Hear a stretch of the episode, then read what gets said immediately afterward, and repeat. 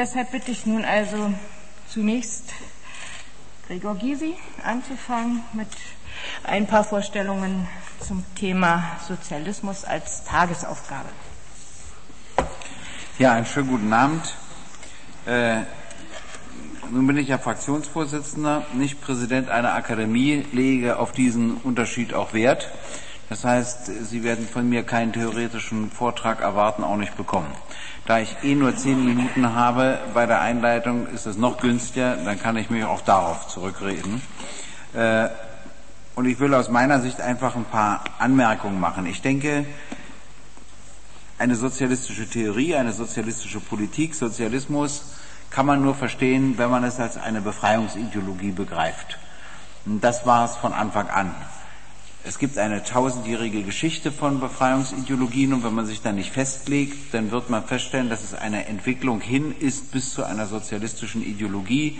Aber immer stand äh, der gleiche Gedanke in dem Vordergrund, nämlich wie auch der Einzelne, wie die Menschen frei individuell leben können und unter welchen Bedingungen das geht, wie die Machtverhältnisse dagegen sprechen oder dafür sprechen, die Eigentumsverhältnisse und viele andere Fragen. Das Ganze bekam einen ungeheuren Auftrieb durch die große französische Revolution, weil sie setzte mit Brüderlichkeit, mit Gleichheit und mit Freiheit ganz besondere Ziele im Zusammenleben der Menschen, die man durchaus als sozialistisch bezeichnen kann. Schon während der Revolution geriet das alles wieder in Widerspruch zueinander. Sie war dann gar nicht so gleich, sie war auch nicht so frei. Es gab auch das Gegenteil davon, aber trotzdem waren Ziele formuliert die man nicht mehr wegdenken konnte, die vieles geprägt hat, das Christentum, das Judentum und natürlich vor allen Dingen auch eine Entwicklung, die mit Religion nichts oder wenig zu tun hatte. Durch Karl Marx und Friedrich Engels sind dann die ökonomischen Komponenten mit hineingekommen und damit die Frage der ökonomischen Macht und damit die Eigentumsfrage als eine der entscheidenden Fragen, um sozialistische Politik, sozialistische Befreiungsideologie definieren zu können um daraus aber auch eine Entwicklungslogik zu machen, eine Gesetzmäßigkeit zu machen. Nun will ich darauf nicht weiter eingehen, weil ich natürlich in meiner Kindheit und meiner Jugend durchaus ausbildungsmäßig in der Richtung geprägt wurde, wie ich glaube, nicht wenige andere hier im Saal auch. Und ähm, das müssen wir nicht wiederholen, weil sich natürlich bestimmte Dinge auch als falsch herausgestellt haben und weil vor allen Dingen dieser erste reale Versuch eines Sozialismus, den ich Staatssozialismus nenne, der Einfachheit halber, aber es ist mir auch wurscht, wie man ihn nennt, er ist gescheitert. Und an dieser Tatsache führt nichts vorbei. Und ich kenne natürlich auch einige, die mir immer, immer reden und die Ursachen werden immer kleiner. Es hilft nur alles nichts. Die Menschheit hat diese Variante der Entwicklung abgelehnt. So, das kann man bedauerlich finden oder auch nicht, je nachdem. Ich sage immer, eine falsche Praxis über 70 Jahre beweist nicht, dass das Ziel falsch war. Die Bergpredigt gilt seit 2000 Jahren, sie war noch nie real, aber deshalb ist sie ja nicht unbedingt falsch.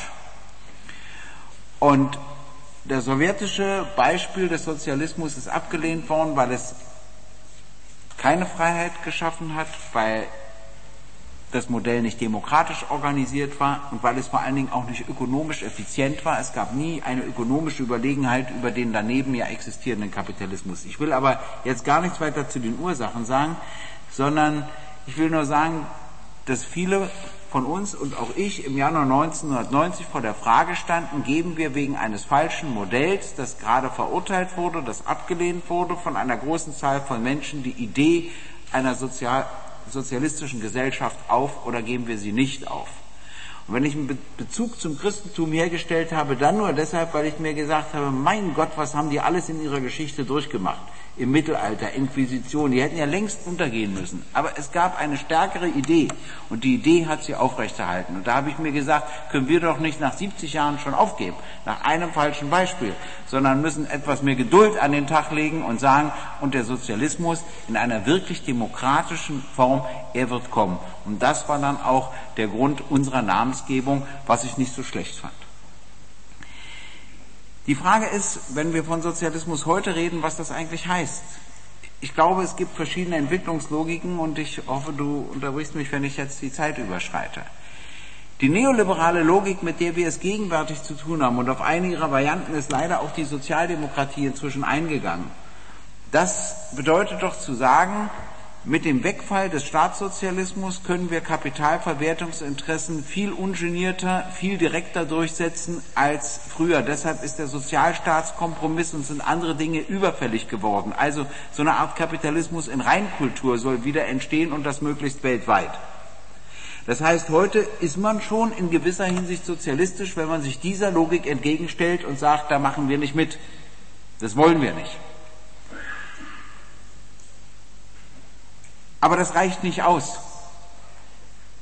Das zweite ist natürlich die Schlussfolgerung aus dem Scheitern des Staatssozialismus. Und die zieht man nur, wenn man sagt, ich stelle soziale Gerechtigkeit, soziale Sicherheit nie wieder der Freiheit gegenüber.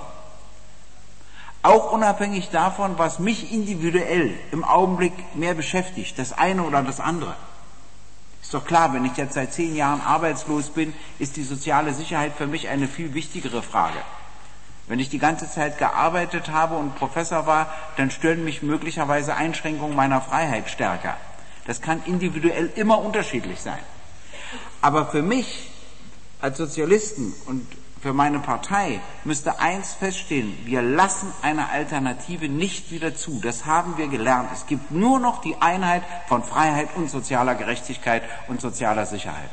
Und wenn mir die FDP erklärt, Freiheit kann man nur haben, wenn man auf soziale Sicherheit verzichtet, wie mir früher erklärt wurde, dass eine gewisse soziale Sicherheit nicht machbar ist, wenn man bestimmte Freiheiten gewährt, dann will ich auf diese beiden Theorien nicht eingehen. Ich finde, wir dürfen es unter der Einheit von Freiheit und sozialer Gerechtigkeit und Sicherheit nicht machen. Und das heißt für mich auch die Ziele der französischen Revolution zu verstehen.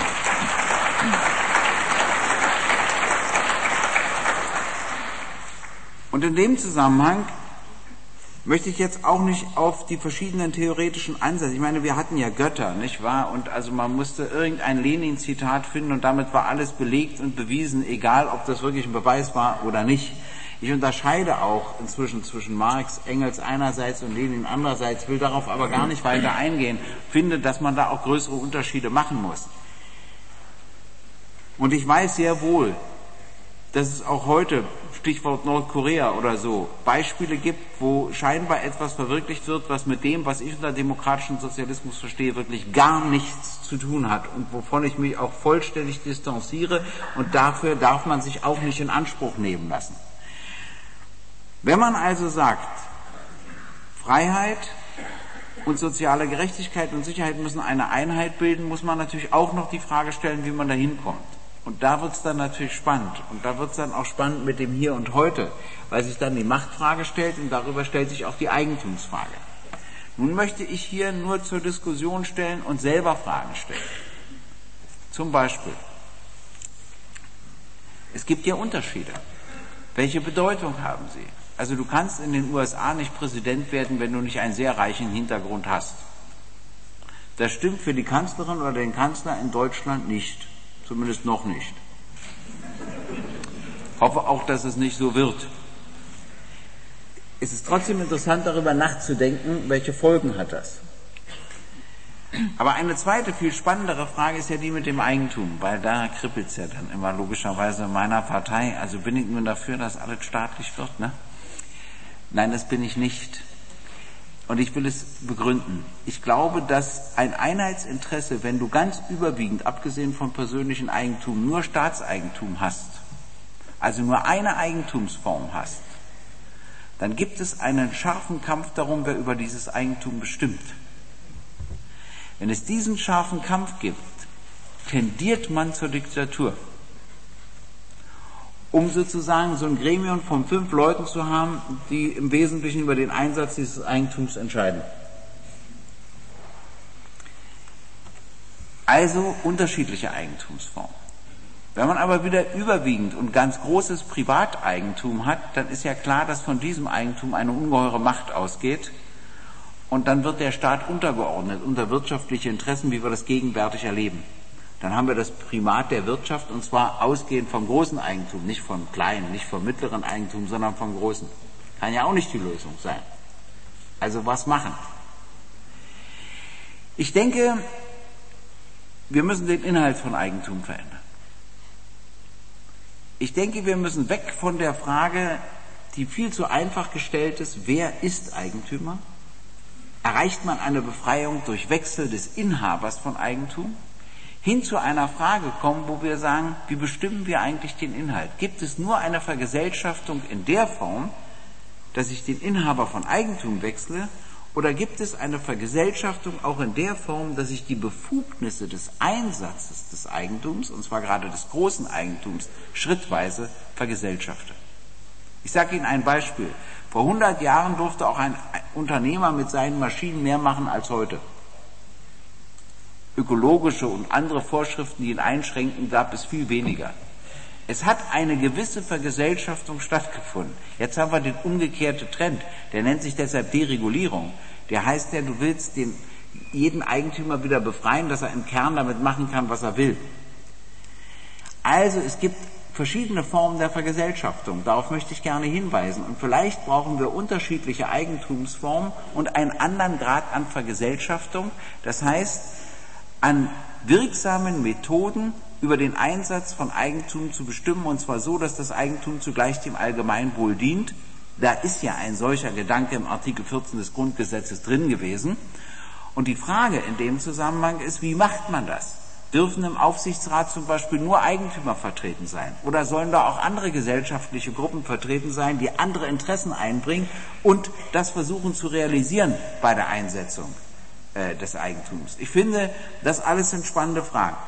Ich will an der Stelle aufhören und nur auf eins hinweisen. Wir sind jetzt in keiner Situation, wo sich jemand anmaßen kann, ich schon gar nicht zu sagen, das ist die feste Definition. Darüber reden wir, das ist wissenschaftlich bewiesen und alles andere ist Quatsch. Das kann zwar jeder von sich behaupten. Wir sind jetzt in einer ganz anderen Phase. Jeder, der überhaupt liebäugelt mit dem Gedanken des Sozialismus, der findet seine eigene Definition.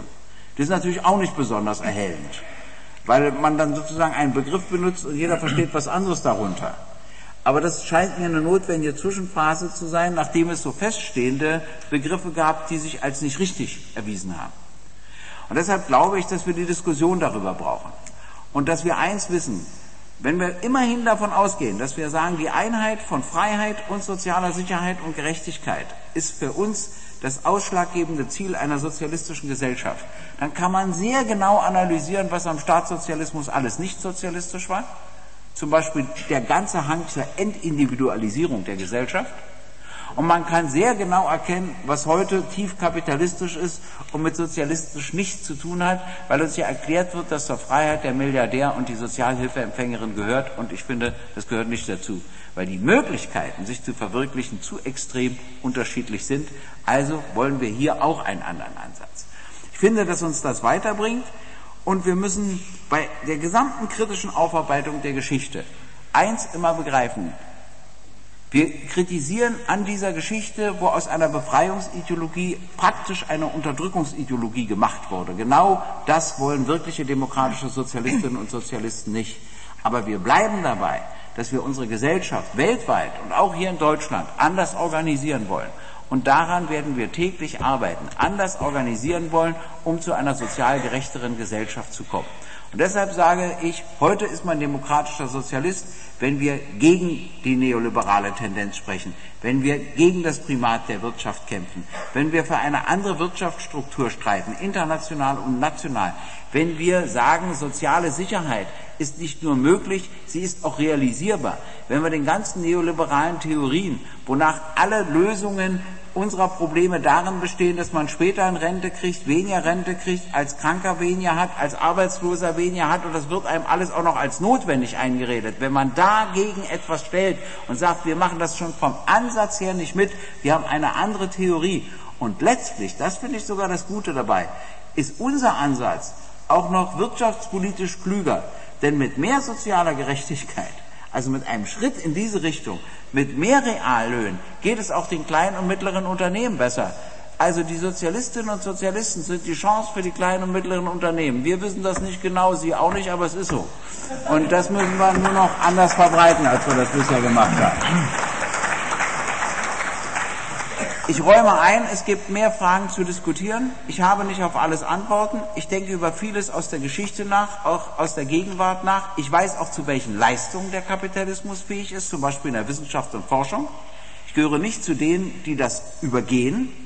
Und ich möchte gerne, dass wir über eine sozialistische Gesellschaft nachdenken, die in einem Transformationsprozess entsteht, und zwar so entsteht, dass ich alle Leistungen, wozu der Kapitalismus in der Lage ist, selbstverständlich mitnehme. Nicht, dass ich die aufgebe. Dass ich aber gleichzeitig zu einem ganz anderen Miteinander der Menschen komme, zu viel mehr Solidarität komme, zu viel mehr sozialer Gerechtigkeit und das weltweit. Das klingt gut, das ist schwierig, das weiß ich. Ich weiß auch, in welchem Alter ich bin, was ich davon alles nicht mehr erlebe. Aber wenn jede und jeder von uns sagen kann, er hat ein Stück dazu beigetragen, wäre das schon ein gutes Ergebnis des Lebens. Danke.